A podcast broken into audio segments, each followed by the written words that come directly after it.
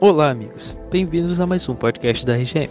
Hoje eu serei responsável por atualizar vocês de todos os fatos que vêm ocorrendo no nosso roleplay. Bom, de início, a nação italiana teve recentemente um novo líder eleito, no caso, Guevara. O mesmo pega uma nação controlada, porém com uma possível crise iminente de imigração em massa vindos da Turquia. O México, nossos amigos no norte, eles iniciaram um armamento jamais visto em toda a sua história, o que abre brecha para uma possível crise. Eles também anunciam a contenção total dos cartéis e o suposto fim da corrupção no país. Na parte sul do continente americano, a Venezuela tentou adentrar novamente no Mercosul, pedindo a retirada das suspensões contra a mesma. Todavia, a Argentina pede que a mesma siga uma série de medidas duras para voltar ao bloco.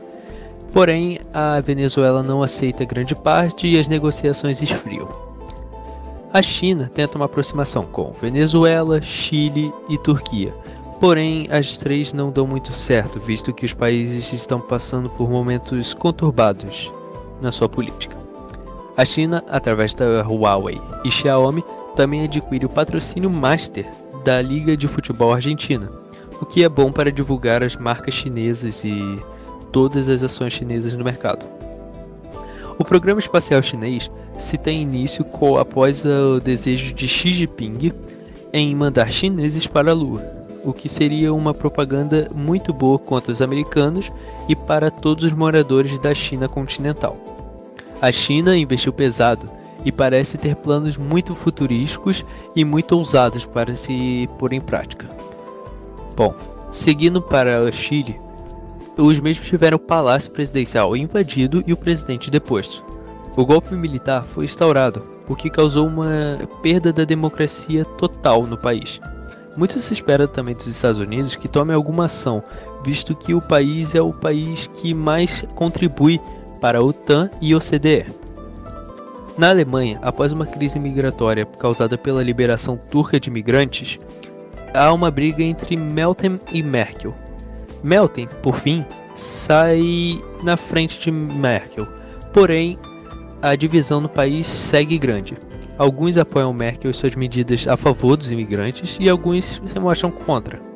Porém, Melten se mostra vitorioso, pois a maioria dos votos tem ido para ele. Suas medidas contra imigrantes se mostram rígidas e seu regime se mostra autoritário. O povo, porém, só se importa com a crise migratória e não dá muita atenção para outras pautas faladas por Melton.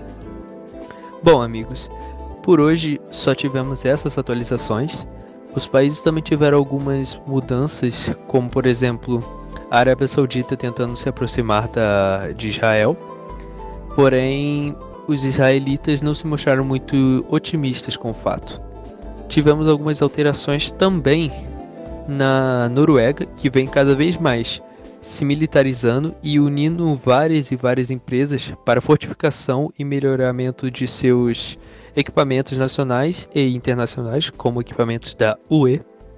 Nos Estados Unidos tiveram várias vendas por todo o mundo, principalmente para os aliados da OTAN, e também a compra de alguns equipamentos do Brasil, que agora conta com o presidente e o ministro da Defesa, que já se mostrou muito competente ao cargo, mostrando grande eficácia na compra de equipamentos por um preço muito bom. Também tivemos no Irã grande crise após um suposto iraniano viajar para o Brasil e em rede nacional brasileira ele ser perseguido, o que gerou um grande entretenimento e grande pico nas redes de televisionismo brasileiro. Bom, por hoje foi só e não tivemos muitos fatos como poderíamos ter. Porém, na próxima semana provavelmente teremos mais e mais fatos para serem transmitidos. Bom, é isso, eu fico por aqui e um abraço.